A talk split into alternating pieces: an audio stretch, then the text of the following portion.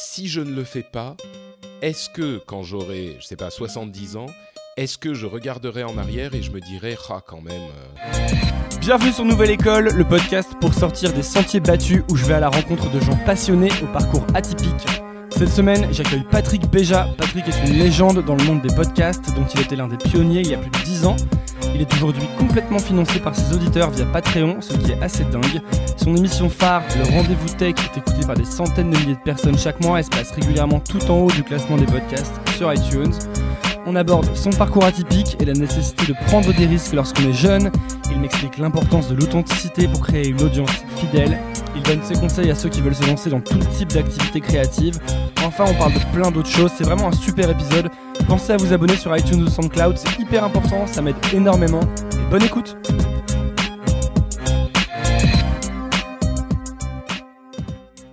Super, bon bah bonjour à tous ceux qui écoutent, je suis avec Patrick Béja. Salut Patrick. Salut. Euh, Patrick, tu animes et tu produis des podcasts depuis 2006, donc il y a des shows assez connus, hein, le Rendez-vous Tech, le Rendez-vous Jeu, tu as, des shows en différentes langues, donc en anglais et en français. Euh, qui vont sur des thèmes plutôt centrés autour de la tech et des jeux vidéo, même si tu as le Phileas Club qui est centré plutôt géopolitique, qui est en anglais celui-là. C'est ça.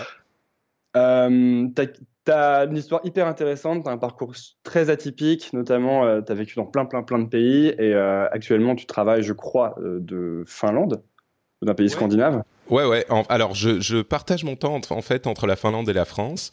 Euh, il y a quelques années, j'ai rencontré puis épousé une femme absolument formidable qui, qui, se trouve être finlandaise. Et euh, il y a bon, une, une, petite année à peu près, on a décidé de, euh, de, de, passer du temps en Finlande. Et donc, effectivement, je partage mon temps euh, entre les deux pays. J'ai aussi euh, vécu au Japon, j'ai vécu à, euh, à Chypre quand j'étais adolescent, j'ai vécu au Liban, j'ai vécu. Enfin, je suis, je suis né au Liban en fait.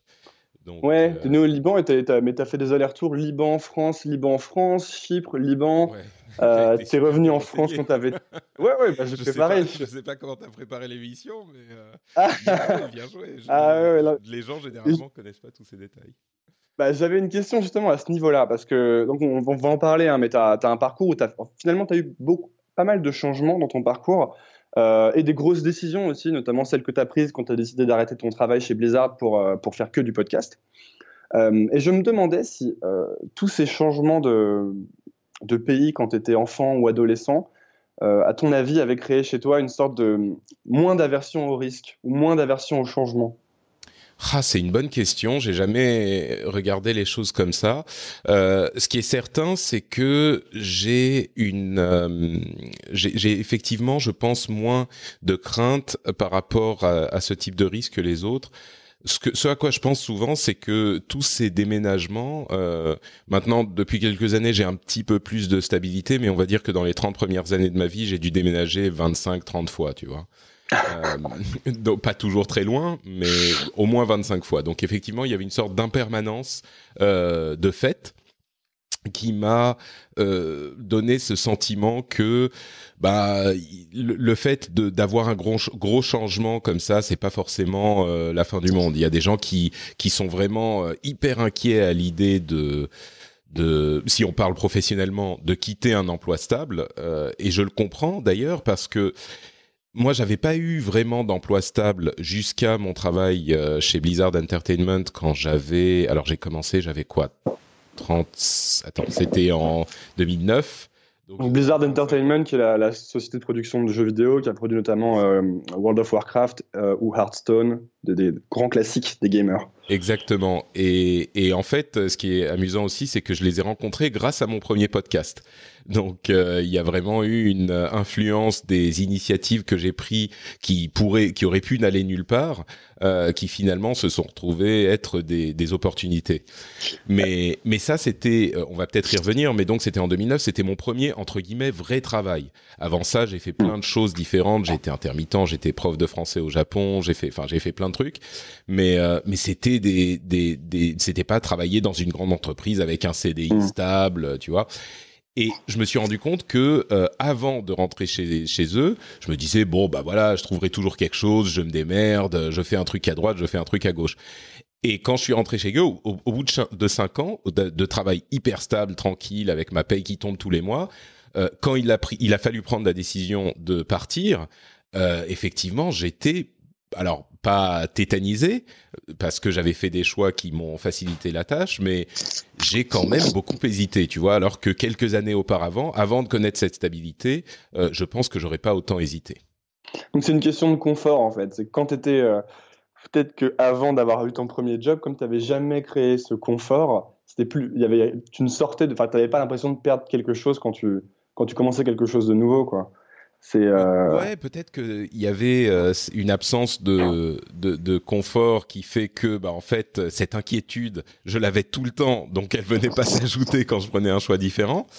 Euh, mais mm, oui, quand j'ai quitté Blizzard, j'ai clairement beaucoup parlé avec ma communauté de de sortir de sa zone de confort et, et hmm. de savoir euh, justement se mettre en danger pour faire des choses nouvelles et intéressantes. Bah, c'est pour ça que c'est peut-être même mieux de le faire. Euh, je je t'interromps, mais c'est pour ça que c'est peut-être mieux de le, faire euh, quand tu es jeune, en fait. Parce que je pensais à.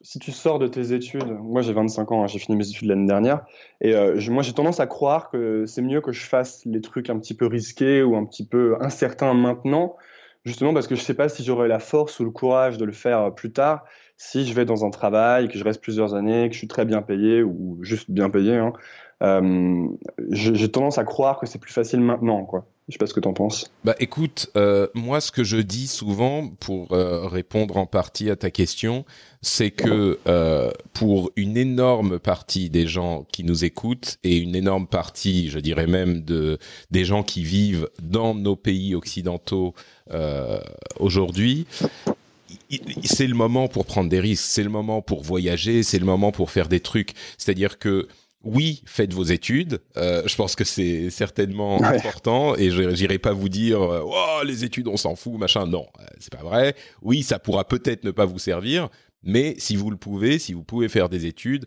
bah, c'est toujours mieux de les faire que de ne pas les faire. Mais une fois que vous avez votre diplôme en poche, avant d'avoir une vie de famille rangée, le chien, la maison, les enfants, tout ça, il faut essayer des choses. Je veux dire, on a la chance d'être dans des pays où clairement le pire du pire qu'on risque. Euh, bon, on aura toujours des, euh, des. Alors, dans un climat politique où euh, ce genre de, discussion peut très vite déraper, je veux pas faire de polémique, mais on risque pas de crever de faim, tu vois. On a la l'éducation, la, santé qui nous prendront en, charge si jamais on a une vraie tuile. Euh, et, et, si on veut aller voyager, si on veut essayer quelque chose, on pourra certainement plus facilement le tenter aujourd'hui que, enfin aujourd'hui, je veux dire, quand on est jeune, quand on a 22, 23, 25 ans, euh, que quand on sera justement euh, un petit peu plus âgé, à 35, 40, et qu'on aura cette hmm. stabilité, peut-être des dépenses et des besoins plus importants que euh, quand on est quand on sort de l'école. Donc euh, oui, moi je, me dis que c'est hyper important de tenter des choses professionnellement. Et moi je, je parle aussi beaucoup de voyage, ce qui va pas surprendre les gens étant donné mon parcours, mais je pense que c'est un enrichissement énorme et qu'il faut pas le négliger non plus quoi. C'est intéressant parce que tu dis que actuellement, euh, et je pense, je suis d'accord, hein, actuellement dans une période où vraiment euh, c'est le moment de tenter des choses et de parce qu'on a plein d'opportunités. Mais toi, en fait, tu l'as fait, tu fait déjà il y a, enfin, il y a plusieurs dizaines d'années, quoi. Et, euh, ce qui est intéressant, c'est que à 25 ans, tu es parti au Japon, pas sur un coup de tête, mais tu te dis j'ai envie d'aller au Japon. Tu es parti au Japon, tu es resté 4 ans. Et euh, je, me demandais ce que c'était ton, ton état d'esprit à l'époque, parce que justement, moi, je viens, de, donc, je viens de finir mes études, et moi et pas mal de gens de mon âge, pour nous, ce serait ce serait compliqué comme décision de, partir, de se dire bon bah j'ai envie d'aller euh, voyager dans tel pays, je vais y aller, je vais rester un nombre d'années indéterminé. Et euh, étais dans quel état d'esprit à l'époque toi? Bah je pense que c'était pas plus simple pour moi. Euh, c'est pas que j'avais un, un, coussin financier euh, confortable ou tu vois des, des parents qui m'ont payé le, le truc ou c'était pas du tout ça. je ce que ce qui s'est passé, c'est que euh, j'avais j'avais étudié le japonais pendant quelques années après avoir fait des études d'informatique. Et euh, je me suis dit, je me suis rendu compte que je parlais pas vraiment japonais, et je me suis dit, bah, il faudrait que j'y aille pour vraiment apprendre, tu vois. Et évidemment, c'était une grosse décision. Je vais pas dire que c'était une décision facile, mais l'état d'esprit, puisque c'est la question que tu me poses, était, euh, à mon avis, a beaucoup simplifié la, la prise de décision. C'est que je me suis demandé très euh, solennellement, est-ce que si je le, c'est un truc dont j'avais vraiment, excuse-moi. Tes souhaits. Pardon, j'ai un truc coincé dans la gorge, c'est très gênant. Euh, bah, tu peux boire un coup hein, si tu veux. c'est bon, c'est bon. Euh, donc je me suis vraiment demandé de manière très solennelle, euh, si je ne le fais pas, est-ce que quand j'aurai, je sais pas, 70 ans, est-ce que je regarderai en arrière et je me dirai, ah quand même, j'aurais dû, hmm. je, regrette de ne pas l'avoir fait, tu vois? Et, et, la réponse pour moi, en tout cas à ce moment, était clairement oui. J'aurais, j'aurais regretté de ne pas l'avoir fait donc à partir du moment où j'avais fait ce constat, il fallait que j'y aille. Et il fallait que j'y aille, et puis c'était tout, quoi. Il n'y avait pas de, de discussion, de, de oui, mais c'est facile, oui, mais c'est pas facile, oui, mais ceci, oui, mais cela. Non, il fallait que j'y aille. Et, tu penses que c'est une bonne question à se poser, euh, ah, peut-être même à 25 ans?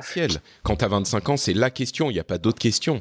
Moi, je suis. Alors là, on parle du Japon, mais il y a plein de trucs dont on pourrait parler différents. Euh, y a... Et on dit 25 ans, mais il y a des gens qui ont déjà euh, des responsabilités à 25 ans et pour qui ça sera plus dur. Il y a des gens qui qui ont malheureusement euh, pas ce genre de d'opportunités parce qu'ils ont des difficultés autres. Et je veux pas du tout euh, euh, écarter ce genre de cas, mais je crois que pour une majorité des gens qui nous écoutent, ce genre de choses est possible à mettre en œuvre. Et, et la, chose, la, conclusion à laquelle j'arrive, c'est que euh, c'est une sorte de maxime que j'aime bien répéter. Il y a toujours des bonnes raisons de ne pas faire quelque chose. Tu vois, quand tu veux faire un truc, tu vas, si tu veux trouver des bonnes raisons de pas le faire, tu vas toujours les trouver. Et des, bonnes raisons, quand je dis des bonnes raisons, c'est des raisons hyper euh, euh, justifiées, qui vont vraiment, qui sont des arguments valides, quoi. Et à mon sens, il faut savoir euh, avoir la sagesse quand c'est approprié de prendre la décision de dépasser ces bonnes questions et de, enfin ces bonnes raisons et de le faire quand même. Et alors moi j'ai eu la chance de euh, j'ai décidé d'y aller et je me suis démerdé après euh, tu vois ça veut pas dire qu'il faut t'asseoir sur tes mains et, euh, et dire ah bah j'aimerais bien y aller et puis je sais pas comment faire ou je me suis démerdé j'ai été j'ai trouvé un boulot alors c'est une société qui n'existe plus mais c'était un boulot d'enseignant de, français voilà français conversation donc j'avais même pas besoin de formation de prof mais je faisais mhm. des cours de conversation et j'ai trouvé le boulot avant de partir donc euh, c'était euh, quand même, ça m'a simplifié les choses. Mais bon, j'ai réussi à trouver le boulot, j'ai passé l'entretien, machin, etc.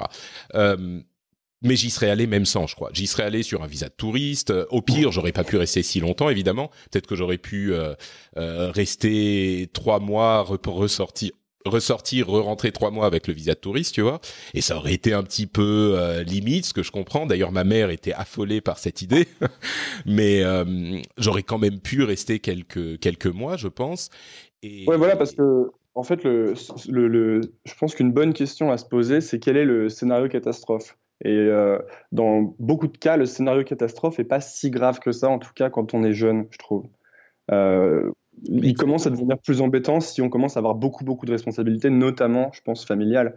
Mais euh, lorsqu'on est jeune, sans enfant, et voire diplômé déjà, je pense que le scénario catastrophe, finalement, bah, c'est de plus avoir d'argent et de devoir rentrer en France et refaire quelque chose. Quoi. Exactement. Et recommencer à construire ce que tu allais construire. Alors oui, tu auras peut-être euh, perdu un an, deux ans, trois ans, ce que c'est, mais enfin sur l'échelle d'une vie, c'est rien du tout. Et puis l'enrichissement qu'on va avoir de ce type d'expérience. Je parle de voyage, tu vois. Moi, je parle de Japon parce que c'est ce qui me me, me, me motivait.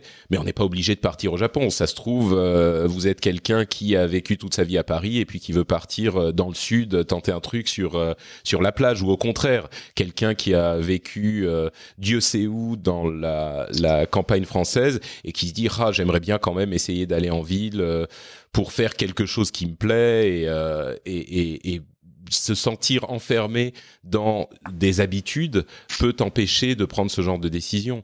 Et euh, et ou alors enfin tu vois il y a plein de scénarios. Tu peux vouloir aller en Europe quelque part qui c'est beaucoup plus facile que d'aller au Japon et oui c'est vraiment ça. C'est que si tu tu risques quelque chose enfin le risque maximum est tellement faible dans ce genre de. C'est pour ça que je parlais, tu sais, peut-être euh, un petit peu sans assez de contexte, mais je parlais de la chance qu'on a dans nos environnements, dans nos pays, euh, parce qu'au final, oui, le risque est très faible.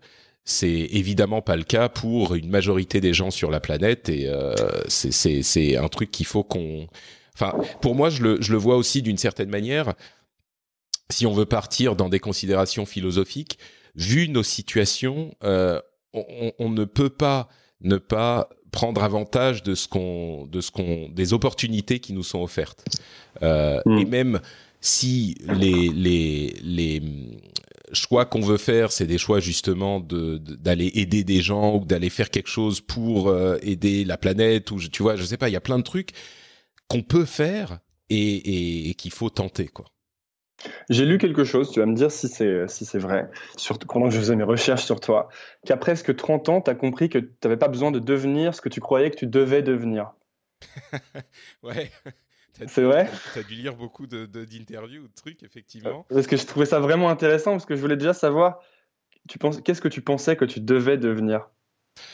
Euh, j'avais cette sorte d'impression que j'étais un, un, matheux ou un semi-scientifique ou un, un, informaticien ou tu vois j'étais euh, j'avais toujours été meilleur en, en, en maths qu'en littérature même si j'étais pas très bon en maths. Enfin j'ai fait un bac euh, scientifique.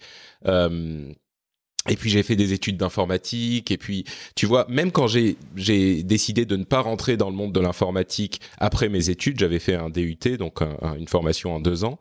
Euh, même si j'ai décidé de pas y aller j'avais quand même cette impression diffuse que le, les, les, les, les, comment dire, les entreprises artistiques, les, les choses un petit peu créatrices, créatives, c'était pas, c'était pas pour moi, tu vois, je pouvais pas. Et. T'allais pas y arriver. C'est même pas, tu vois, là on rentre dans la dans la psychologie, mais c'est même pas que je pensais ne pas y arriver, c'est que je pensais que n'y avait pas droit en quelque sorte tu vois quelque part que c'était pas moi euh, et, et, il a fallu euh, le, les années passées au Japon qui était une sorte de pèlerinage en fait euh, personnel quand je dis pèlerinage personnel, ça veut dire que ça m'a permis de réfléchir sur moi, ce que j'étais confronté à cette différence et à ce choc. Et, euh, et, je me suis rendu compte que si je voulais faire euh, un truc différent de ce, cette voie qui m'avait été tracée, bah personne ne pouvait me dire que j'y avais pas droit, tu vois, que je pouvais pas. Ou... Et, et c'est pas que quelqu'un me disait que j'y avais pas droit, c'était vraiment une sorte de d'enfer. Des croyances, ouais. créé moi-même, quoi, psychologiquement. Ouais, même de la même manière que, lorsqu'on est. Euh, je, me, je, me, suis dit en fait, bah merde, je veux faire du cinéma, tu vois, après le Japon. Alors quand tu parles de euh, de risques et de et de trucs euh, un petit peu étranges et de changements de domaine, euh, après le Japon, je me suis dit, je me suis rendu compte que j'adorais le, le, le, cinéma et, et, cet univers. Je me suis dit, bah je veux faire du cinéma. Je suis revenu en France et je me suis mis à faire du cinéma. Et là encore, on va se dire, mais comment, de quoi, où Bah il s'est trouvé que encore une fois, après avoir pris la décision, j'ai fait mes recherches et j'avais un cousin un petit peu éloigné, euh, qui était réalisateur, qui avait fait un ou deux films euh, il y a longtemps. Et puis j'ai commencé, je, lui, je l'ai contacté, j'ai commencé à travailler un petit peu avec lui. Et puis j'ai eu la chance euh, que six mois ou un an plus tard, il se relance sur un film. Et donc j'ai, j'ai travaillé en tant que stagiaire sur ce film-là. Et c'est comme ça que j'ai commencé les trucs. Et puis bon, bref. Mais tu okay. vois, je me suis lancé dans le truc au départ de nulle part, quoi. Et c'est un peu plus tard que tu as créé ton premier podcast. Tu sais que ton premier podcast, c'était, je crois que c'était Azeroth sur World of Warcraft. C'était azeroth.fr sur World of Warcraft et euh, et ça c'est venu euh, bah simplement, donc j'étais, je suis devenu intermittent du spectacle avec euh, toutes les, les, joies et les incertitudes que ça implique. Euh, et puis j'avais des moments euh, où j'avais pas beaucoup de boulot et pour m'occuper parce que je restais pas euh, les, les, bras croisés et à me tourner les pouces, euh, j'ai lancé donc cette émission. J'écoutais des podcasts depuis qu'on m'avait que je m'étais acheté un iPod, un petit iPod mini à l'époque en 2006 et, euh, et j'avais cherché, je jouais beaucoup à ce jeu World of Warcraft et j'avais cherché un podcast en français sur le jeu et il y en avait pas. Et j'avais vraiment envie de, de, d'une émission sur le sujet en français parce qu'il y en avait en anglais. Et, euh, et du coup, je me suis dit bon bah je vais le faire moi-même alors. Et donc euh, j'ai fait mes recherches, j'ai acheté du matériel, j'ai cherché comment parce que j'avais vraiment aucune idée de comment ça marchait quoi. Alors c'est Ouais, très compliqué, mais euh, voilà j'ai fait mes trucs et puis j'ai demandé à tous mes amis s'il y en avait un qui voulait faire euh, ce type de, de choses avec moi et puis il y en a un qui a dit oui ok banco donc donc on s'est lancé et c'est une aventure qui a complètement changé ma vie quoi. Ouais, parce que ça a duré, euh, bah, ça, dure, en- euh, ça a duré une dizaine d'années. Je sais pas si tu le fais encore. Alors l'émission non cette émission Vous avez fait un anniversaire il y a pas longtemps. Oui, oui. Alors, on a fait des réunions à tel moment et puis anniversaire à tel moment, effectivement. Euh, mais ça a duré vraiment trois ans l'émission. Et puis, euh, moi, j'ai dû arrêter parce que je suis rentré dans la société qui euh, édite le jeu, donc euh, Blizzard Entertainment, le jeu dont je parlais. Donc, c'était le scénario de rêve un peu pour toi. Parce que tu as commencé à parler d'un truc que t'aimais et ça. Est-ce que c'est pas souvent comme ça d'ailleurs? Tu commences à cultiver un intérêt que tu as, mais de manière presque désintéressée, j'ai envie de dire, vraiment juste pour le côté hobby. Et c'est ce qui va créer beaucoup d'opportunités du fait de la passion que tu mets dedans, je pense, justement. Bah écoute, pour moi, en tout cas, oui, c'est un petit peu comme ça que ça que ça a fonctionné euh, à différentes étapes de ma vie. Je parlais du du Japon et de et de cette aventure-là qui a été au départ euh, sans vraiment intérêt spécifique, mais qui, en fait, quand j'ai travaillé dans le cinéma, en fait, je dis le cinéma, c'est plus l'audiovisuel. J'ai aussi travaillé avec des clients japonais, alors que quand je suis revenu du Japon, c'était genre, ok, c'est terminé, euh, je veux plus, Mm. euh, je veux plus parler de Japon. Cette histoire de podcast m'a mis en contact effectivement avec Blizzard, alors qu'au départ c'était de manière complètement désintéressée.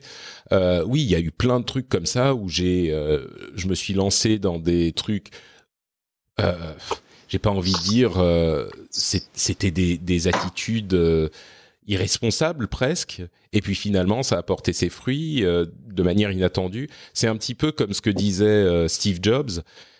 Il disait, on peut jamais connecter les points euh, pour tracer notre parcours en regardant en avant. C'est, tu t'en rends compte qu'en regardant en arrière. Et c'est vrai que en regardant en arrière, moi, je me rends compte que toutes les différents, tous les différents trucs que j'ai faits qui a priori n'avaient aucun rapport, euh, en fait, se connectent pour arriver à euh, ce parcours euh, qui m'a mené là où je suis et qui, qui aujourd'hui semble relativement cohérent. Ah, au départ, ça partait dans tous les sens sans aucun, sans aucun rapport. Et d'ailleurs, c'est ce qu'on a tous tendance à se dire. euh, euh, c'est vachement, c'est très difficile d'avoir l'impression d'une cohérence quand tu avances. Mais même moi, je crois que je commence déjà à voir euh, des points qui se connectent quand je regarde vers l'arrière, alors que c'était quelque chose qui, j'avais l'impression de vraiment faire n'importe quoi avant. Ouais. Et c'est intéressant parce qu'en en fait, on faisait la même chose en 2006 quand tu as fait ton podcast et que tu es parti ensuite bosser chez Blizzard. euh, moi, j'avais trouvé mon premier stage de troisième. Et euh, comme je voulais déjà pas trop travailler à l'époque, je crois, j'avais trouvé dans un, dans un magasin de jeux vidéo. Et alors, il m'avait dit, euh, écoute, euh, faut qu'on, tu vas jouer à World of Warcraft. Et j'avais joué à World of Warcraft pendant une semaine. Et j'avais testé les nouveaux jeux. Donc, à l'époque, je me disais que c'était le job de rêve et que j'allais faire ça toute ma vie. Mais euh, crois que le magasin avait fermé ensuite. Et pour revenir à, pour revenir à ton, à ton boulot chez Blizzard, donc tu étais en, t'étais en relation, en relation publique et tu travaillais principalement sur Hearthstone et World of Warcraft. Euh, ce qui avait l'air d'être un peu le, le job de rêve pour toi à l'époque, je pense. Bah écoute, euh, enfin oui, moi j'avais euh, parlé aux gens de Blizzard, de- de- donc de par le podcast, j'ai commencé à parler aux gens de la communauté et puis de la de, des PR et on s'est, euh, je commençais à les connaître un petit peu. Ils m'avaient dit un an avant, et on cherche quelqu'un pour un boulot PR. Est-ce que tu serais intéressé éventuellement? Et à l'époque, ça m'intéressait pas. J'étais content de faire mon boulot de, de- dans le spectacle, quoi. enfin dans l'audiovisuel. Et puis ça s'est un petit peu tari, donc je les ai recontactés un an plus tard. Et oui, effectivement, là c'est, euh, c'était, euh, enfin, si on me demande quels sont les deux boulots que tu voudrais faire euh, dans ta vie, c'est soit bosser pour une boîte de jeux vidéo euh, qui, qui, tu vois, qui fait des jeux. En plus, tu vois, parmi toutes les boîtes de jeux vidéo, il y en a plein. Il y en a qui pourraient Ouais. être euh, un petit peu bon. Ok, c'est le jeu vidéo, donc c'est bien, mais j'adore pas les jeux. Mais Blizzard, je suis hyper fan de quasiment tout ce qu'ils font, enfin de tout ce qu'ils font. Mais euh, donc, oui, clairement, c'était un boulot incroyable et enfin de voir de l'intérieur. Ensuite, il faut être honnête, un boulot reste un boulot, y compris euh, dans une boîte comme Blizzard.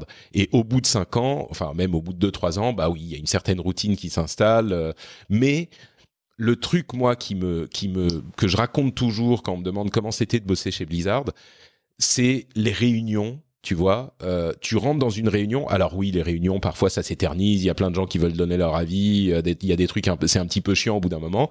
Mais il n'empêche, quand tu regardes euh, d'un tout petit peu plus loin, tu rentres dans une salle de réunion avec des gens qui sont jeunes, genre 25-30 ans en général. Moi, j'étais déjà un petit peu plus vieux que la moyenne. des gens qui sont jeunes, qui viennent de tous les horizons, il y a des, des Français, des Américains, des Polonais, des Russes, des Espagnols, enfin vraiment de, de tout. Et, et, ce que vous faites pendant une heure, c'est du de discuter des notes de patch du prochain patch qui va arriver dans le jeu, quoi. C'est genre euh, vraiment, les mises à jour des jeux. C'est euh, ah oui, mais alors là, il va y avoir tel donjon qui va être ajouté, euh, tel type de quête va arriver, tel fonctionne. Et c'est de ça qu'on parle. Donc oui, c'est un job de rêve, quoi. Et, et, le job de rêve qui serait le seul au-dessus de ça, c'est ce que je suis en train de faire en, maintenant, c'est-à-dire des podcasts, quoi.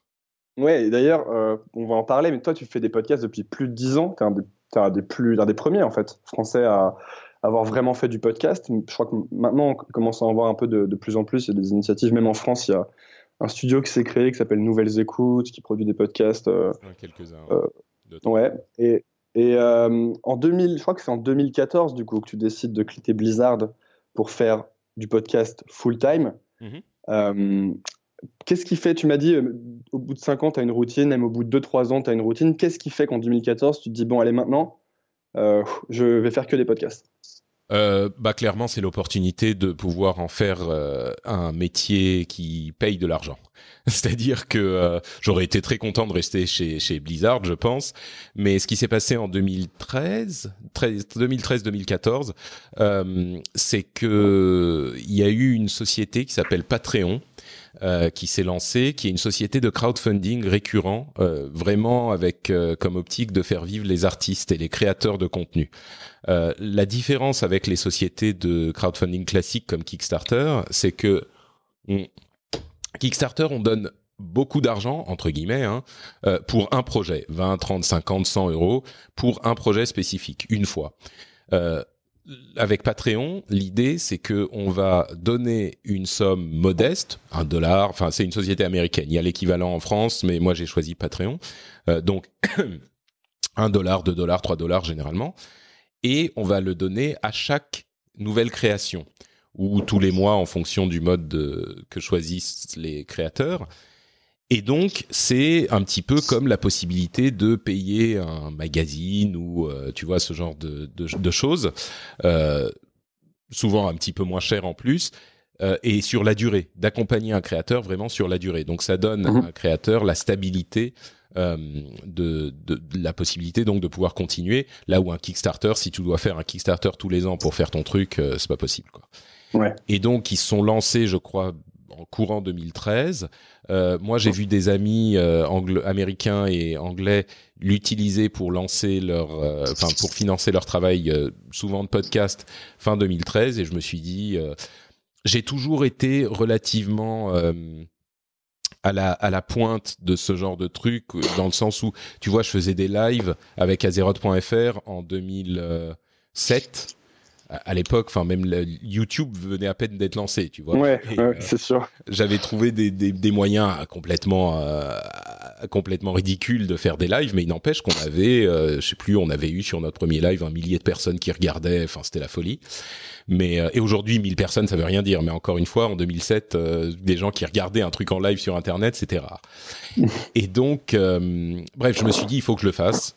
Et j'ai lancé donc un Patreon, mais à l'origine, c'était juste pour voir ce que ça donnerait. Je me suis dit, je vais pouvoir avoir un petit peu de sous, euh, ça va être sympa et, euh, et, ça va me permettre enfin de pouvoir euh, rentabiliser ce, ce, travail que je fais depuis des années parce que j'avais continué d'autres podcasts que Azeroth.fr après être rentré chez Blizzard et c'était vraiment un énorme boulot. Toi, on en parlait un petit peu, mais toi, tu disais que c'était beaucoup de boulot à côté de ton travail avant. imagine, moi, j'avais entre 3, 4, 5 podcasts que je faisais tourner. J'ai aucune idée de comment tu faisais. Hein. Moi, je suis 8h euh, minuit euh, tous les jours, alors que je sors un truc par semaine. Ça doit être parce que je débute, je pense que je vais trouver des choses euh, à systémiser ensuite. Mais... Exactement, je pense le, le, processus de production euh, est hyper important et j'ai vraiment beaucoup travaillé à simplifier les choses autant que possible euh, pour pouvoir gérer tout ça. Mais clairement, dans quand j'étais chez Blizzard, c'était un deuxième boulot, quoi. Enfin, un, un mi-temps en plus et c'était épuisant. Au bout d'un moment, j'ai même arrêté euh, un ou deux de mes podcasts euh, euh, que je faisais au bout de trois ans, je crois, parce que j'en pouvais plus. C'était trop de boulot. Mais il n'empêche, j'avais envie de le faire quand même, donc je continuais les autres. J'avais, je sais pas, peut-être deux trois émissions à côté de ça. Et et donc. Euh, je me suis dit, je vais lancer le, le Patreon avec, j'avais des paliers à 200 et 500 dollars. Je me suis dit, bon, 200, peut-être qu'on l'atteindra quand même 200 dollars par épisode. 500, je, on verra au bout de, tu vois, un moment, un jour peut-être. Et c'était spécifiquement pour le rendez-vous tech, qui est donc mon émission euh, principale, euh, qui est celle qui, qui, à mon sens, était la plus cohérente à avoir en euh, crowdfunding. Et donc j'ai j'ai appliqué le euh, Patreon à cette émission spécifiquement qui sort deux épisodes par semaine. Et donc il y avait effectivement ce, ces paliers de 200 puis 500 dollars à deux épisodes par, par pardon je dis par semaine. Deux par mois ouais, par mois. excuse-moi mmh. ouais, ouais. Euh, donc voilà. Et j'ai lancé le truc tu vois je partais de chez Blizzard j'ai appuyé sur le bouton euh, j'avais préparé avant bien sûr j'ai appuyé sur le bouton publier juste avant de partir euh, de la boîte et puis j'avais un petit peu de marche jusqu'à la gare. Une fois à la gare, j'ai publié sur Twitter, Facebook, tout ça. J'arrive à la gare, je regarde le, sur Twitter, euh, enfin le résultat du truc, et puis je vois deux trois personnes qui ont qui ont donné un petit peu d'argent, et je me suis dit bon, ok, dix minutes, euh, un quart d'heure sur Twitter, ça va déjà commencer à disparaître, donc euh, bon bah peut-être que c'était pas si bien que ça, tu vois. Et puis j'avais une heure de transport pour rentrer chez moi. Donc déjà, tu vois, en plus du boulot et de, du boulot de podcast, ouais, une heure aller, une heure retour. Quoi. Du coup, tu devais écouter des trucs, j'imagine, dans le transport. Mais... Podcast, ouais. Donc, euh, ok. Donc, et puis j'arrive chez moi et ça commence à. Déjà, j'arrive chez moi, il devait y avoir, je sais plus, 10, 15 mails de euh, vous avez un nouveau, un nouvel abonné, un nouveau patron. Enfin, on dit patron, ça veut dire euh, mécène en, en anglais. Ouais. Donc, vous avez un nouveau mhm. mécène, voilà, 10 mails. Et puis au cours de la, de la soirée, j'avais l'émission le soir même au cours de la soirée, ça a été incroyable, quoi. C'était à chaque fois que je le raconte souvent, mais à chaque fois que je recevais un mail, bah bien sûr mon téléphone faisait un petit euh, un petit bip, un petit message, et c'était l'arbre de Noël, quoi. Ça sonnait tout le temps, euh, c'était fou. Dans la soirée, j'ai atteint le palier de 200 dollars, et puis dans la semaine, j'ai atteint le palier de 500 dollars par épisode. Comment tu te sentais euh, à ce ah, moment-là? C'était dingue parce que c'était en fait j'avais déjà essayé, tu sais, de faire des trucs avec PayPal ou euh, avec ce genre de d'initiative pour que les gens puissent donner de l'argent s'ils le souhaitaient. Euh, rappelons que Patreon, en tout cas dans mon cas, enfin généralement c'est le cas, c'est toujours volontaire, c'est-à-dire que l'émission est disponible quoi qu'il arrive, et si les gens le souhaitent, ils peuvent donner de l'argent pour soutenir euh, la, le travail. Et du coup, c'est une validation incroyable de ce travail que je faisais depuis des années. Tu vois, c'était euh, les gens me disaient qu'ils aimaient ce que je faisais, mais c'est différent. Là, ça veut dire euh, on aime tellement qu'on va t'aider à continuer concrètement. Et, c'était un bonheur, pas juste parce que c'est de l'argent et je, tu vois, je suis pas du genre à cracher sur l'argent du tout, mais c'était surtout un bonheur parce que les gens me disaient euh, on aime ce que tu fais, on t'aime toi et on veut que tu continues. Et du coup, c'était hyper émouvant, quoi. Euh, au-delà de l'aspect financier, c'était hyper émouvant. Moi, j'étais très touché. J'ai vu que tu. Euh, parce que on va, on va parler un peu de comment faire si on a envie justement de se lancer dans la création et euh, voir de faire un peu comme toi tu fais, d'essayer de se faire, euh, de trouver des moyens de te financer. J'ai vu que tu disais qu'il fallait surtout pas commencer avec un Patreon si on se lançait dans le podcast. Moi, je crois que c'est une connerie. Moi, je crois que effectivement, il faut d'abord construire sa communauté. Alors, je pars en, regardant mon parcours, hein, bien sûr, mais il faut d'abord construire sa communauté et, après, une fois qu'ils sont euh, fidèles, qu'ils apprécient le travail, qu'ils euh, qu'ils ont une relation qui s'est tissée avec euh, avec toi, à ce moment, tu peux commencer à leur demander de contribuer. Alors moi, ça, ça, a pris dix ans parce que ce type de moyen n'existait pas à l'époque, hein, donc c'était même pas une question qu'on pouvait se poser. Mais... Mais... par exemple, si on prenait mon, prenons, j'aime bien faire ça, hein, c'est du, du consulting et gratuit. Ouais, ouais. si on prend mon exemple, euh, mettons, euh, à quel moment est-ce que je, peux me dire, OK, là, c'est le moment de lancer un Patreon et d'essayer de me faire financer par mes auditeurs? Écoute, moi, je, je, vais te dire un chiffre qui va être très parlant. Euh, il y a environ, allez, 1-2% peut-être, peut-être un petit peu plus, de la communauté qui me, qui me, qui, qui donne de l'argent. D'accord. Et je fais euh, six émissions différentes parce qu'il y en a, il y en a aussi qui écoutent les émissions en anglais. Il y en a quatre en français, deux en anglais. Euh, en plus des émissions que je co-anime. Donc, et, et, je suis là depuis dix ans. Et il y a 2%, on va dire en moyenne, des gens qui donnent de l'argent. Donc, compte sur. En France, on donne très très peu en fait. Contrairement aux États-Unis, il y a des, des émissions qui reçoivent genre 20% à 50% de leurs auditeurs qui donnent des, des sous. Euh, chez nous, on n'a pas cette culture de la participation financière. Euh, aux États-Unis, beaucoup plus. Possiblement parce que nous, en fait, de fait, on participe déjà euh, par les impôts plus que par le don. Tu vois, aux États-Unis, il y a cette culture de bah, un petit peu tout le monde, selon ses moyens, donne à des œuvres caritatives, à des du, service public. Tu vois, PBS, ce genre de truc. Bref, chez nous, on est à un pourcentage, euh, une activation de, l'audience qui est beaucoup plus faible. Donc essaye de voir les chiffres de, téléchargement, les auditeurs, et c'est très difficile à déterminer ça aussi, mais mhm. compte sur une moyenne de 2 à 3 dollars par personne qui voudrait te soutenir, et puis vois euh, 1-2% de personnes qui te donnent en fonction de tes audiences. Est-ce que ça peut te permettre de... de Est-ce que ça te fait une différence dans ton quotidien financièrement? D'accord. Si la réponse est oui, je dirais bah écoute vas-y euh, parce que t'es pas obligé de faire 2000 dollars par épisode pour que ça te fasse une différence. Hein. Euh, Ça mhm. peut tout à fait fonctionner si tu reçois quelques centaines de, de dollars ou d'euros, ça peut euh, changer ton quotidien. Donc si si c'est un truc qui peut jouer, peut-être que ça vaut le coup. Si c'est juste pour avoir un Patreon qui dort un peu avec euh, quelques dizaines de dollars et que ça te change pas la vie, bon, je dirais c'est pas forcément la peine. Ok. Si je suis euh, un auditeur et que j'ai, je sais pas, entre 30 et 40 ans et que je suis dans un boulot euh, qui me plaît ou pas, mais que j'ai envie de me lancer euh, dans la création, en tout cas podcast ou média, qu'est-ce que je fais en fait? Quelles sont les, premières étapes? Bah, faut le faire. Voilà, il n'y a pas d'autre étape. Faut le faire. tu Parce qu'on a souvent l'impression qu'il faut des choses avant qu'on puisse le faire. C'est-à-dire, il faut que qu'on ait le, bon matériel ou, le bon moment C'est entièrement, entièrement le truc qui va arrêter les gens. Le bon matériel, ça n'a euh, aucun sens. Tu prends un micro et ton ordinateur, tu peux faire un podcast. Euh, et quand je dis un micro, ça peut être ton micro d'iPhone d'ailleurs, enfin ou d'Android ou n'importe quoi. Que j'utilise actuellement d'ailleurs. D'en utiliser un, exactement. Euh, c'est alors oui après il faut connaître un, un, tout petit peu le montage il faut connaître un tout petit peu le la publication il y a un peu de connaissances techniques derrière oui bien sûr mais quand je dis il faut le faire c'est à dire qu'il faut aller rechercher un petit peu le truc euh, franchement tu fais une journée de recherche ou deux journées de recherche euh, tu investis 50 euros de matériel voire de, de, de logiciel ou d'hébergement si vraiment tu veux faire les trucs tout seul et puis c'est bon, et puis c'est terminé, tu peux le faire. Alors, est-ce que ça va être le meilleur podcast du monde? Non. Est-ce que tu vas être super à l'aise tout de suite? Non. Est-ce que techniquement, euh, tu vas avoir le son qu'il faut tout de suite? Non. Mais euh, c'est en forgeant qu'on devient forgeron. Moi, au début, la moitié de, mon émission, ça consistait de euh, Patrick ou Danny, puis mon ami qui travaille avec moi, qui disent euh, tu vois, c'était moitié d'épisode, quoi.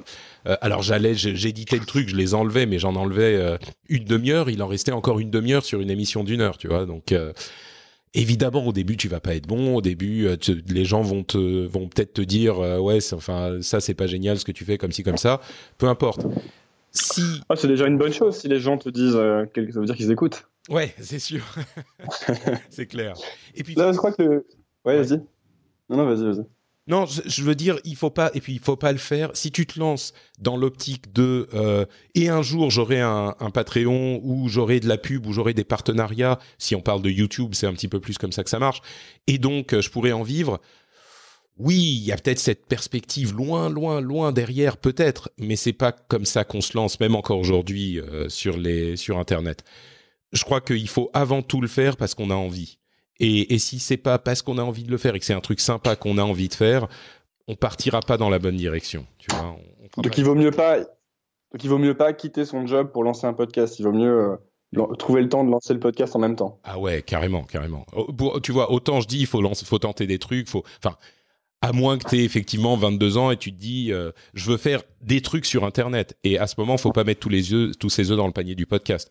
Faut tenter. Euh, alors, si tu parles de jeux vidéo, il va y avoir Twitch. Si tu parles de contenu, peut-être YouTube. Mais YouTube, c'est compliqué parce que YouTube, c'est principalement basé sur la pub. Et le problème, c'est que c'est dix fois plus de travail à faire de la vidéo que de faire de l'audio. C'est vraiment super super dur. Et enfin YouTube, c'est pour moi c'est un petit peu un piège YouTube. Mais peut-être si s'il y a des gens qui réussissent, il n'y a pas de raison de ne pas réussir. Mhm. Peut-être si on est si on est euh, jeune et qu'on n'a pas de responsabilité euh, de, de, tu vois de d'enfants, de, femmes, de mari euh, qu'on doit prendre en compte. Bon, 22, 23 ans, oui, faut se lancer. Euh, même pendant les études, tu vois, un petit peu, tu as plus de temps tu peux te lancer, tu peux tenter, sinon tu le regretteras. Mais euh, moi, je pensais plus à quelqu'un qui est déjà peut-être un petit peu plus âgé, qui a un travail établi. Là, je dirais, euh, faut trouver le temps de le faire euh, en, parallèle du travail, déjà pour voir si ça nous plaît, même pas pour voir si ça marche.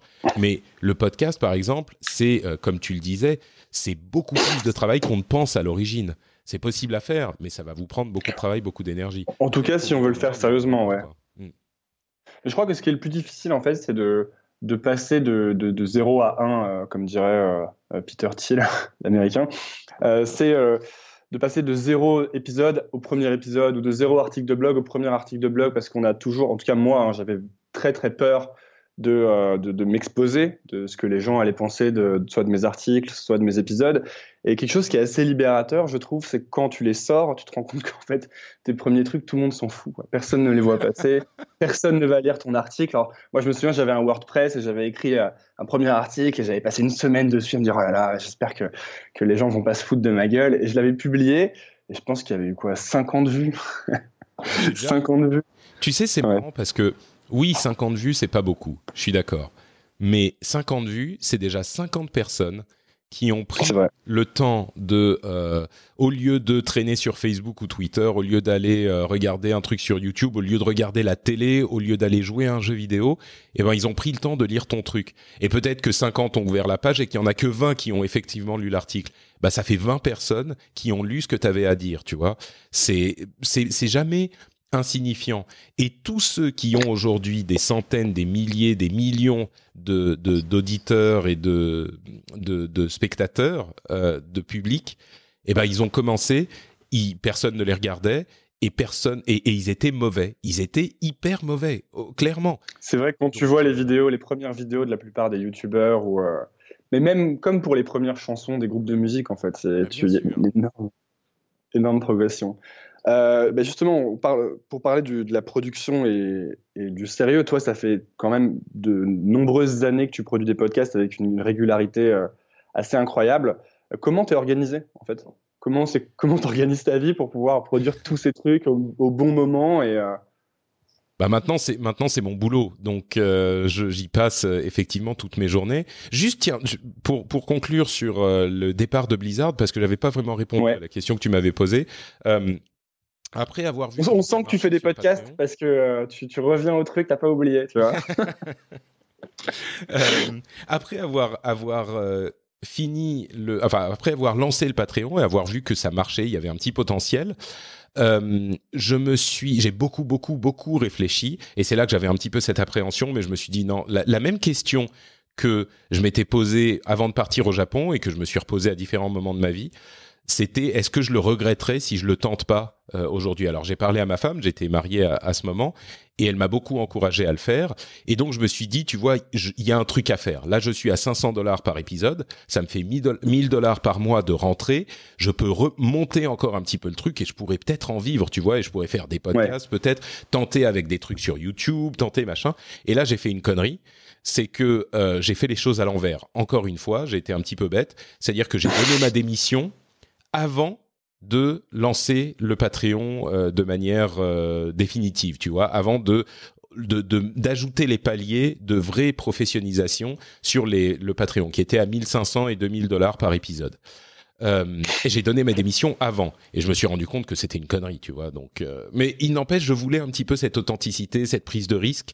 Euh, et j'ai établi une sorte de plan de communication avec plusieurs vidéos pour rappeler aux gens. Euh, ah non, ça c'était pour le, la première fois. J'avais plusieurs vidéos pour rappeler, genre une fois par semaine une vidéo. Et puis, bref.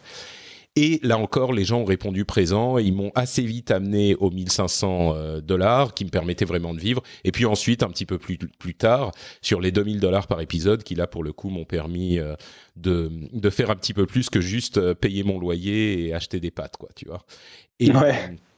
Il y, a, il y a eu vraiment cette histoire de saut dans le vide euh, où j'ai dit à ma communauté, parce que je sentais qu'il y avait la possibilité qu'ils me répondent, mais j'ai dit à ma communauté, euh, bah voilà, je me lance. Si vous voulez que, euh, me, me soutenir, euh, si vous voulez que je continue, enfin que je puisse continuer à faire ce travail de manière professionnelle et à en vivre, vous avez le choix, tu vois. Et ils ont ils ont répondu présent parce qu'il y avait dix ans ou dans cer- dans certains cas avec certains euh, un petit peu moins, mais il y avait dix ans d'histoire, de relations et avec les podcasts qui ont cette euh, cette euh, cet aspect personnel hyper fort avec les auditeurs.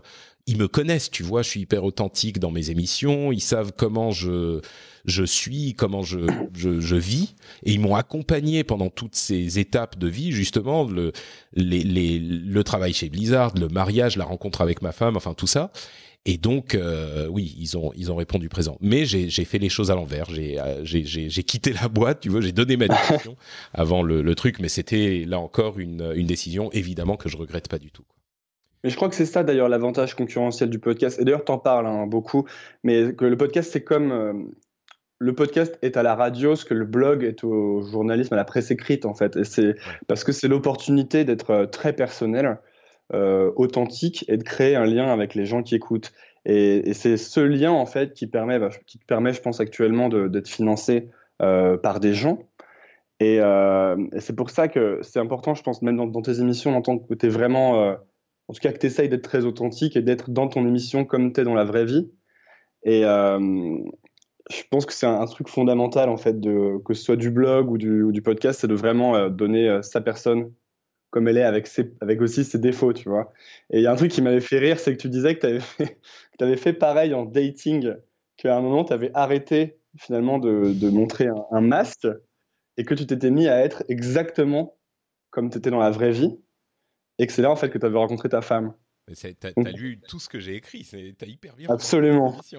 Mais donc, donc c'est comme si à partir du moment où on, on- on s'écoute et on est vraiment honnête avec qui on est et ce qu'on veut faire, euh, les gens qui nous correspondent convergent en quelque sorte. Donc avec le podcast, les auditeurs vont venir parce qu'ils sentent qu'il y a une vraie passion. Et puis bah là, en, en amour, en l'occurrence, tu as trouvé la personne qui te correspondait. C'est intéressant, je trouve ça. ouais. Ouais, ouais, non, mais effectivement, dans dans dans la question sur la question amoureuse, c'est le même principe et tu fais bien de le relever. Ça peut paraître anecdotique, anecdotique, mais mais c'est complètement vrai. Moi, j'ai à un moment, tu vois, j'étais euh, Bon, je- parle de plein de trucs que font les gens quand qu'il faut faire quand on est jeune. Tu vois, quand on a 20-25 ans. Moi, j'ai vécu un petit peu cette période un peu. Enfin, j'ai jamais eu de, de, de parcours. J'ai pas eu un parcours conventionnel, mais j'ai eu cette période un petit peu rebelle. Je sors, euh, je, je fais plein de choses euh, quand quand j'ai eu une trentaine d'années. Tu vois. Mm. Et je suis un grand romantique dans l'âme et je voulais avoir une euh, vraie relation, enfin comme tout le monde, tu vois.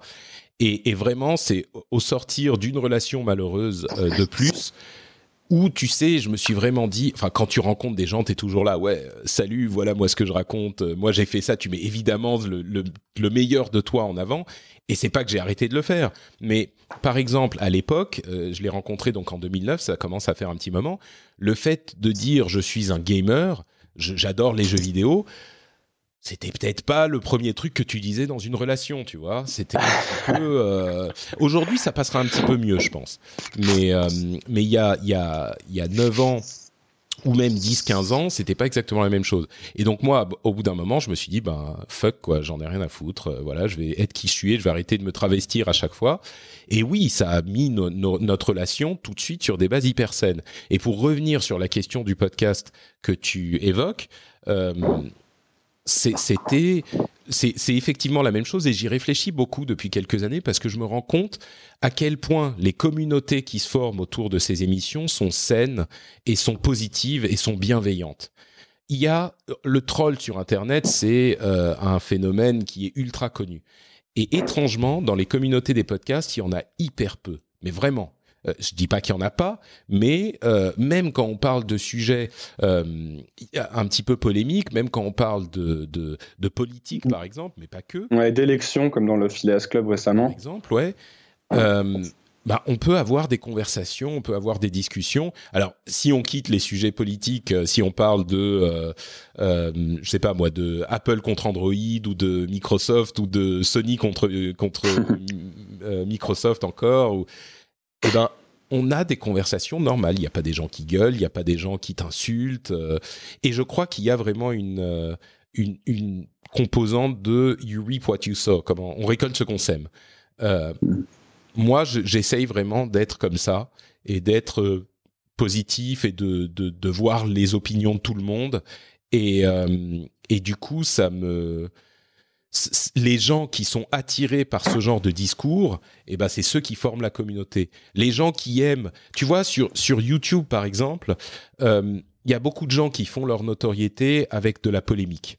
Et pas forcément de la polémique genre ah machin est un est un con et je te clash et trucs. Pas que ça, mais genre ah, les, les, les- dans le jeu vidéo par exemple, les grandes sociétés vous mentent, ils vous prennent encore pour des pigeons. Ah, voilà ce que ça fait, machin. Et tu vois de la de la de l'engueulade facile. Alors oui, ça, ça va t'amener du, du monde qui va euh, crier avec toi dans ton coin de l'internet. Mais après, ta communauté est aussi faite de gens qui vont gueuler facilement sur des trucs euh, un petit peu euh, faciles.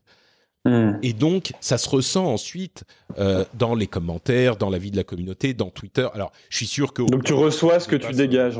c'est ça.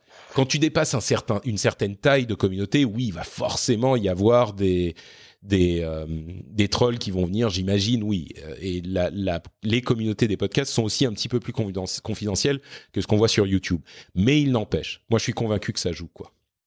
Mais moi, du coup, j'ai juste une petite question à ce niveau-là sur le fait de faire grossir une communauté.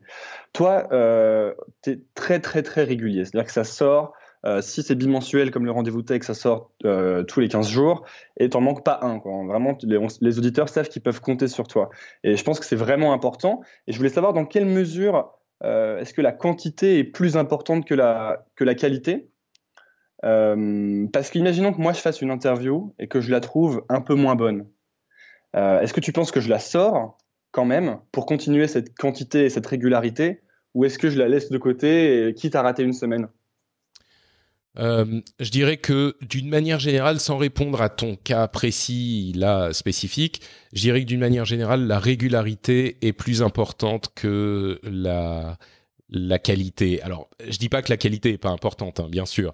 Mais tu sais, il m'arrive moi aussi de faire des émissions où je me dis, Ah, là franchement, on n'était pas terrible, quoi. Euh, on aurait pu faire mieux. Sur cette discussion, on n'a pas dit les bonnes choses, on n'a pas pointé du doigt certains éléments importants. Euh, oui, ça m'arrive. Euh, et c'est normal, tu vois, quand tu fais, euh, je sais pas moi, j'en suis à 100... Combien j'ai fait des, de rendez-vous tech? Je sais même plus. 200 Beaucoup. Ouais, 200, on est à 212. C'est pour cette émission spécifique, mais on a 200 uploads, euh, presque 100 positrons. Euh, euh, Rendez-vous jeu, on est à presque 100 aussi, ou non, 50. Enfin bref, oui, tu fais euh, 12, 15 émissions par, euh, par mois, euh, tu vas en avoir qui sont moins bonnes que d'autres. Par contre, la régularité, le rendez-vous que tu proposes à tes auditeurs est important aussi. Si tu es un peu moins bon une fois, ils te l'excuseront. Alors évidemment, si c'est lamentable et que tu, tu te plantes complètement, peut-être pas. hein. Je, je suis Hmm. pas en train de dire qu'il faut tout faire. Mais si t'es un petit peu moins bon, c'est normal. Mais la régularité, pour moi, est hyper, hyper importante. Euh, sur une émission hebdomadaire, peut-être que tu peux en rater un de temps en temps, à la limite. Mais euh, au départ, en tout cas, moi, ce que je me disais, c'est que c'est comme le sport. Si t'en rates un, alors le, le cas que tu, que tu, dont tu parles est spécifique parce que tu dis si j'ai fait l'interview et qu'elle est moins bonne. Moi, je crois qu'il y a beaucoup de gens qui, qui ont la flemme et du coup qui font pas une émission. Euh, Hmm. Ça, c'est encore un autre problème parce que si tu le rates une fois, tu vas, tu risques de, de le rater. Mais ça, c'est comme le sport. Quoi. Si tu vas pas à la salle une fois, tu vas plus. C'est ça. Euh, donc oui, bref, je vais arrêter les atermoiements. Je dirais que, en gros, sans que ça soit un principe absolu, la régularité est plus importante que la qualité, même si la qualité, oui, clairement, c'est important aussi. Et la patience, du coup. Parce que quand je vois que ça fait euh, 10 ans que tu es dessus, je me dis que bon, il va falloir. euh, Moi, j'ai tendance à être très impatient. euh, Je pense que c'est une question générationnelle aussi. hein, mais, euh, pourquoi j'ai pas déjà un million de personnes qui écoutent ça euh, tu sais, j'ai eu beaucoup de chance avec Azeroth.fr parce que c'était vraiment la bonne émission au bon moment. Euh, on est tout de suite monté à des chiffres d'audience qui étaient quand même très corrects pour une émission à ce moment, et parce que c'était le sujet qui a plu quoi. Et on était, on a été relayé dans une communauté hyper active. Euh, voilà, mais au-delà de ça, donc ça a duré que trois ans. Hein. J'ai continué ensuite avec d'autres sujets. Euh, et il y a plein de gens aujourd'hui qui écoutent, qui ne connaissaient pas Azeroth.fr à l'époque, même si les anciens, euh, tu vois, je me tape sur le cœur euh, avec le le signe de gangster euh, quand je fais ça, parce que quand j'y pense, parce que c'est c'est les vrais, tu vois. mais euh, mais non, le truc qu'il faut comprendre, c'est que j'ai fait ça pendant quoi, 8 ou 9 ans sans euh, compensation financière. C'était parce que je voulais le faire. Et je, je c'était vraiment parce que ça me m'intéressait, ça me plaisait.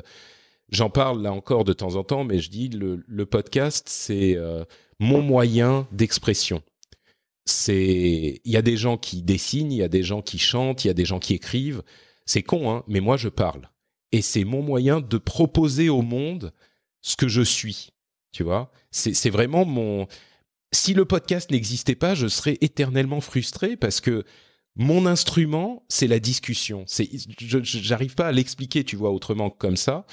Euh, mon moyen de, de, de, création, euh, de contribution à notre société, c'est la discussion.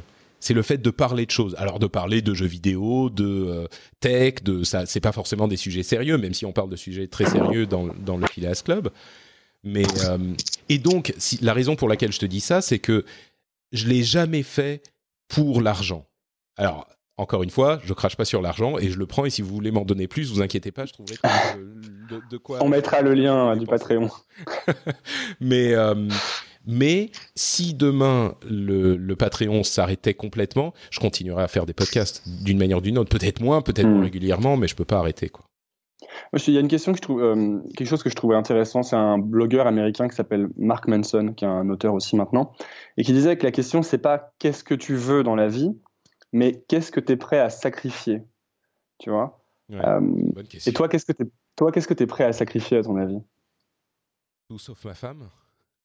Euh, tant que tant qu'on est tant que je suis avec ma femme, rien d'autre n'a d'importance, tu vois. Tant que je suis avec avec ma femme, que j'ai une une connexion internet et de quoi dire aux gens euh, ce que je pense. euh, voilà, le reste. Euh... Mais vraiment, je veux dire. Euh, ah ouais, mais je te crois. Physiquement, euh, je veux dire, matériellement, il y a, y a rien qui. Alors, et je le répète souvent, mais je suis très très content d'avoir les moyens de faire les choses que je veux, hein, tu vois, mais. mais oui, si on va au fond des choses, si on se pose vraiment vraiment la question, euh, je crois que, je crois que la réponse est, celle-là, ouais. Si tu pouvais, euh, on arrive sur les questions de la fin un peu. Hein. Si tu pouvais revenir dans le temps et, changer une chose dans ton parcours, est-ce que tu changerais quelque chose? Et si oui, qu'est-ce que tu changerais? Rien. Rien du tout. Euh, si, si, on pouvait manipuler la réalité, peut-être rencontrer ma femme un petit peu plus tôt.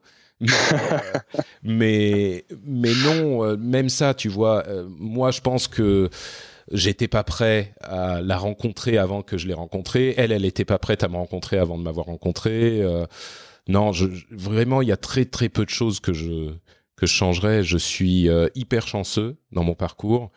Euh, tout n'a pas été facile tout le temps, mais j'ai l'immense chance d'avoir fait les bons choix, je crois. Enfin, je crois, on verra. Hein, j'ai encore euh, quelques années devant moi. C'est un peu tôt pour euh, pour écrire, mais pour mettre une épitaphe, mais euh, mais je crois que j'ai eu la chance de prendre les décisions et c'était des décisions importantes. Et c'est pour ça que j'insiste tellement sur les aspects.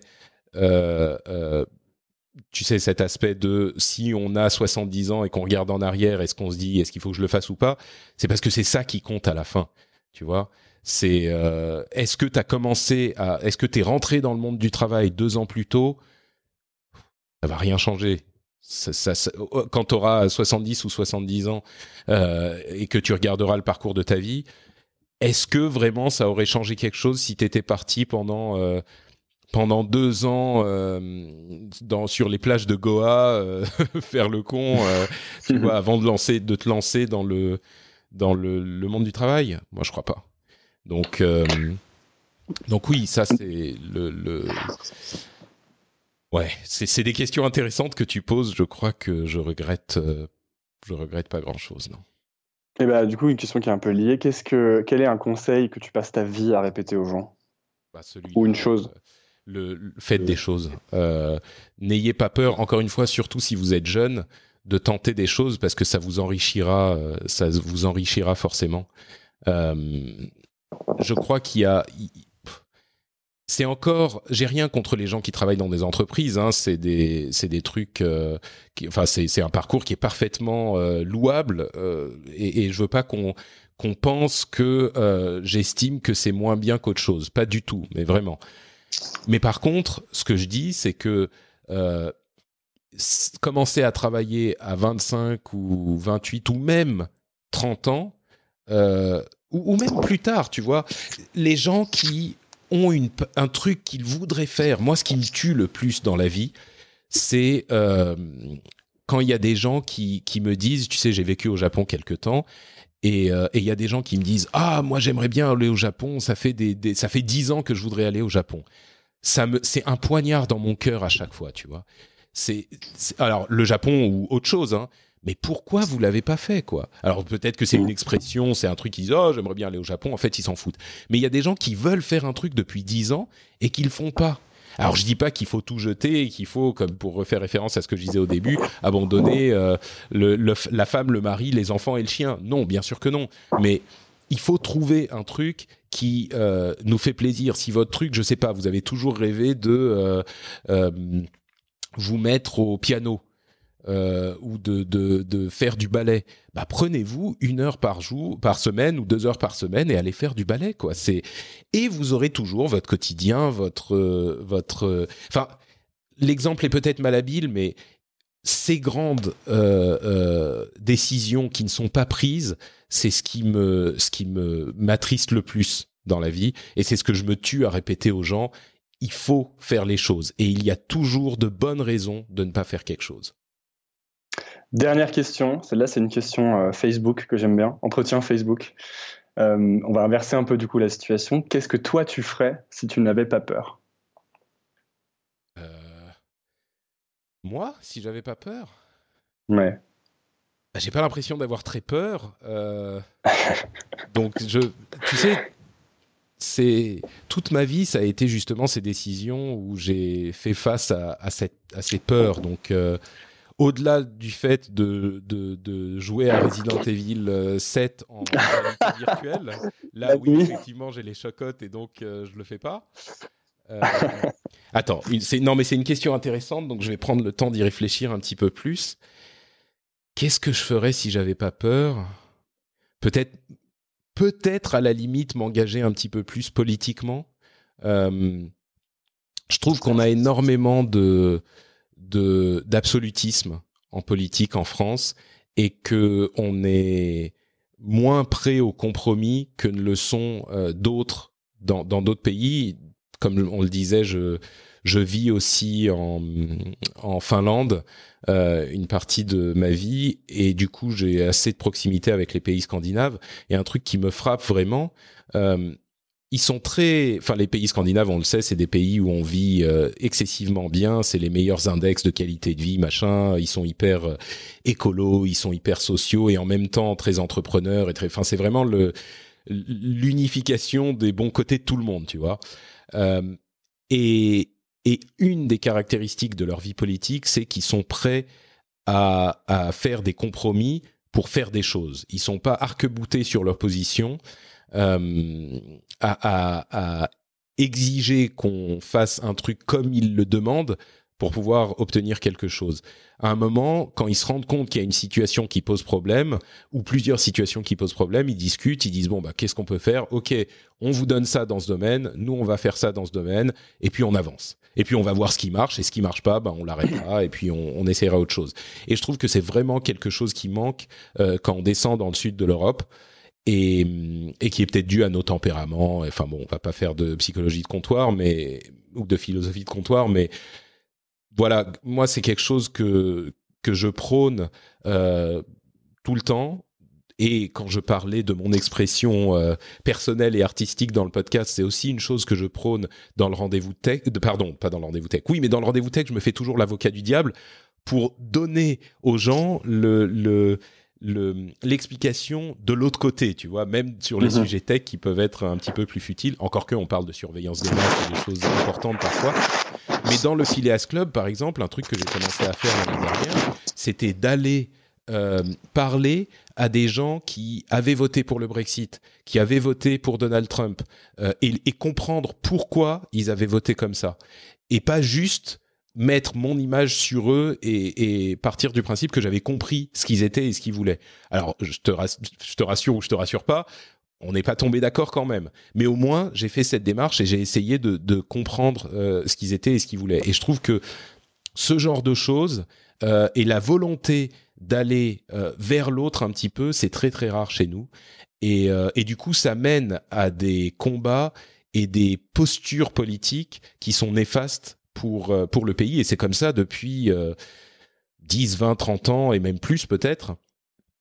Et, il faut, à mon sens, qu'on en sorte. Donc, euh, donc voilà, pour moi, il y a une vraie. C'est pas juste. Et, on aura compris que je suis plutôt euh, dans la, la, la, le point de vue de, de Macron, mais du centre en général. Et quand je dis Macron, c'est juste parce qu'il ressemble à ce qui se passe dans des pays où je pense que les choses se passent bien. Euh, et pour moi, c'est pas juste une continuation de ce qui s'est toujours euh, passé depuis 20-30 ans. C'est vraiment une nouvelle manière d'aborder les problèmes. Et je comprends qu'il y a beaucoup de gens qui ne voient pas ça et qui se disent ah ben non, c'est juste la... on continue à faire la même chose.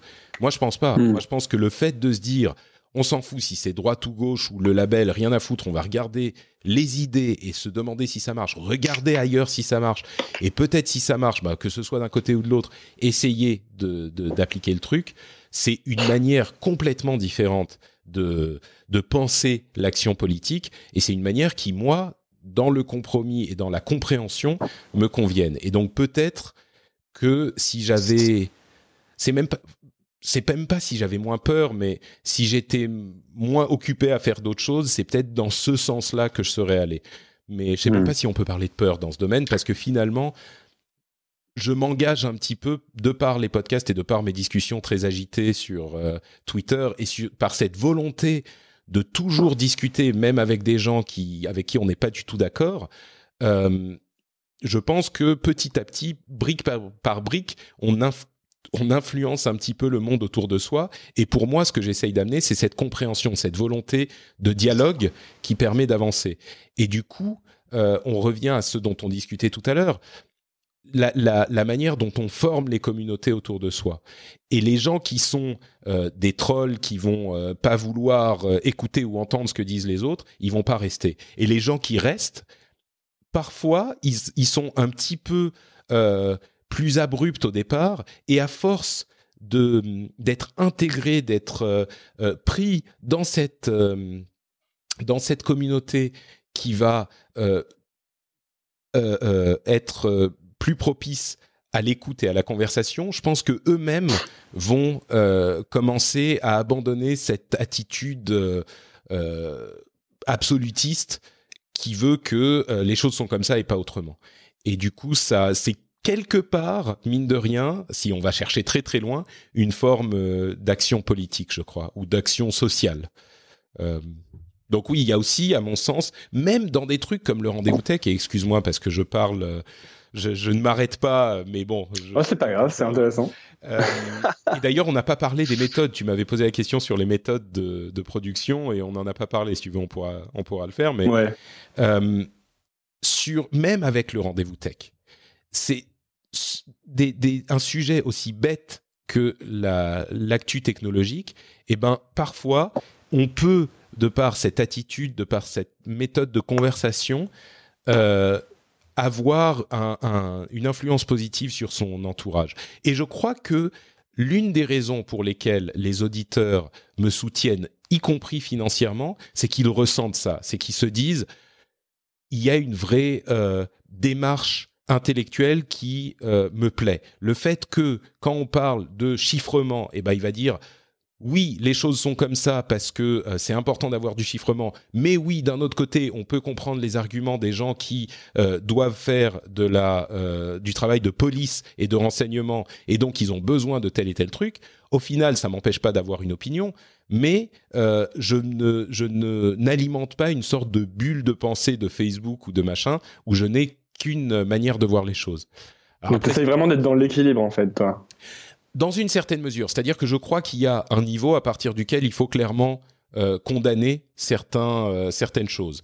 Et, je suis... Euh, comment dire pour prendre un sujet qui ne fâchera personne en, Europe, dans un des derniers Phileas Club, encore une fois une émission en anglais, j'ai eu une, une tirade euh, assez euh, enflammée sur euh, la sécurité sociale. Et on sait que c'est un sujet aux États-Unis qui est très polémique et que certains voudraient détricoter une, une, sécurité sociale qui est déjà une peau de chagrin. Et moi, j'ai eu une, une tirade hyper longue en disant bon, il y a plein de choses sur lesquelles on peut discuter où je peux comprendre des avis inverse, enfin opposé, euh, que ce, même des sujets polémiques, enfin droit à l'avortement, peine de mort, euh, droit du port d'armes, machin. Bon, on peut discuter de tous ces trucs. Je serais pas d'accord, mais je peux comprendre. Sur la sécurité sociale, pour moi, c'est criminel de ne pas. Enfin, tous les pays civilisés ont une mise en commun des des des, euh, des, moyens. des moyens, merci, pour le, le bien de la population. Et c'est même pas une question même si on veut être un petit peu cynique c'est pas une question de, de bonté béate. C'est le fait que euh, au-delà du fait qu'on va pas laisser les gens crever dans la rue euh, bah, il faut soigner les gens même à la limite pour que ça coûte pas plus cher après. Même si on n'a pas ce point de vue un petit un minimum humaniste qui me semble être le minimum.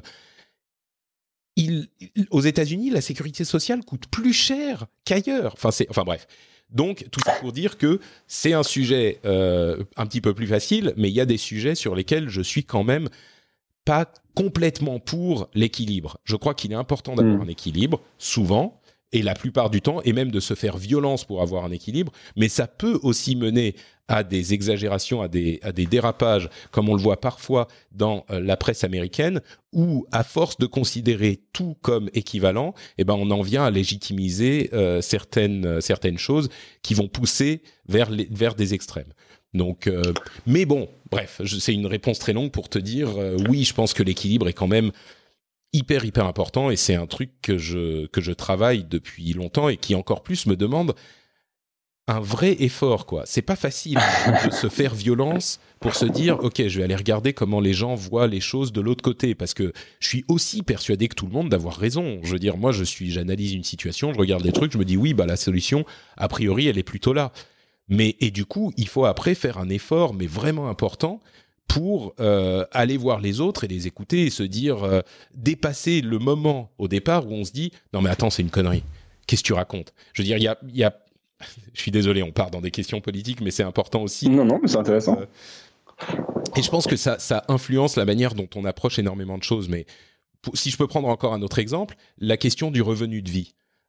Au départ, quand j'en ai entendu parler il y a quelques années, évidemment que je trouvais ça complètement inepte. C'est-à-dire que je me disais, mais qu'est-ce que c'est cette connerie? On va donner de l'argent à tout le monde pour qu'il fasse. Tu veux dire le revenu universel? Le revenu universel, ouais. Et à force d'écouter, tu vois, je me suis, j'ai dépassé un petit peu cette idée et je me suis dit, peut-être qu'il faudrait tester, peut-être qu'il y a effectivement un moment où ça deviendra nécessaire, important, peut-être que c'est un bon moyen, une autre manière d'envisager euh, la manière dont on organise nos sociétés.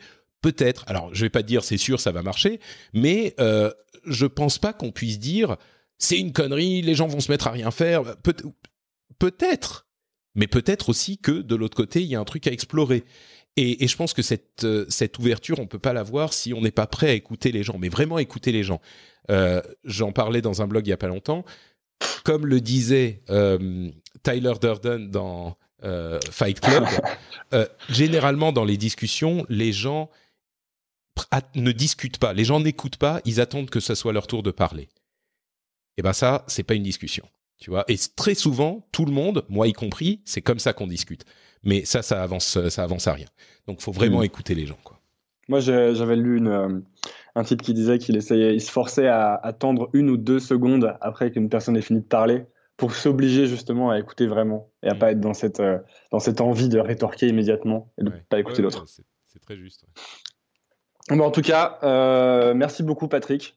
Je suis à la fin de mes questions. D'accord. c'est bah, merci énormément. Où est-ce qu'on envoie les, les gens pour te trouver sur frenchspin.com et .fr bah écoute, euh, le plus simple, c'est Note Patrick sur Twitter si vous êtes sur Twitter, Note Patrick sur Facebook si vous êtes sur Facebook, et puis sinon, effectivement, French Spin, qui veut dire genre la tournure française, euh, .fr pour les émissions en français, dont le Rendez-vous Tech notamment, qui euh, résume toute l'actu tech facilement en une heure et demie environ toutes les deux semaines. Et Dieu sait que c'est important de comprendre euh, ce qui se passe dans le monde de la tech. le Rendez-vous jeu pour le jeu vidéo, et puis sinon pour les émissions en anglais, c'est frenchspin.com, et il y a notamment cette émission, le Phileas Club, The Phileas Club dont on a beaucoup parlé, où j'invite en fait des gens de différents pays, différentes cultures, euh, tous les mois pour discuter de ce qui s'est passé dans le monde. Et l'idée, c'est là encore, c'est vraiment un principe qui sous-tend tout ce que je fais, c'est d'avoir différents points de vue euh, sur des mêmes sujets sur lesquels peut-être on pensait avoir tout compris. Et on va avoir des gens, enfin évidemment américains, français, euh, allemands, anglais, ce genre de, de monde qui nous correspondent, mais aussi j'ai un ami saoudien qui est là tout le temps, des Thaïlandais, des, Africains du Sud, enfin bref. Des, C'est le courrier international des podcasts un peu un petit peu, sauf que on n'est pas des journalistes. Et ça, c'est un point sur lequel j'ai pas beaucoup insisté pendant la discussion, mais ça joue aussi pour cette sensation de proximité. Et oui, on essaye de discuter des sujets sérieusement, mais c'est des vrais gens, si tu veux, qui viennent dans les émissions. C'est des, des gens qui sont euh, des gens que vous pourriez rencontrer dans la rue et qui vous disent ce qu'ils pensent de ce qui se passe dans le monde, tu vois. Donc, euh, il y a cette authenticité qui est propre au podcast et qui, à mon sens, fait l'âme des podcasts. Et c'est peut-être un petit peu pour ça aussi que certains, euh, certaines initiatives de podcasts qu'on voit fleurir aujourd'hui, pour moi, euh, me paraissent très différentes des podcasts indépendants, et c'est pour ça que je fais la différence entre podcasts indépendants et, et les podcasts en général. Chez les indépendants, il y a une sorte d'artisanat tu vois, on, est, on a l'amour de, de l'ouvrage podcast et on le fait d'une manière qui est un peu différente. Beaucoup de podcasts aujourd'hui autres le font comme ils feraient de la radio. Et c'est très bien parce que ça fait plus de podcasts et moi ça me convient très bien. Mais c'est pas tout à fait la même chose. Donc oui, dans le Phileas Club, mm. c'est pas tout à fait courrier international, quoi.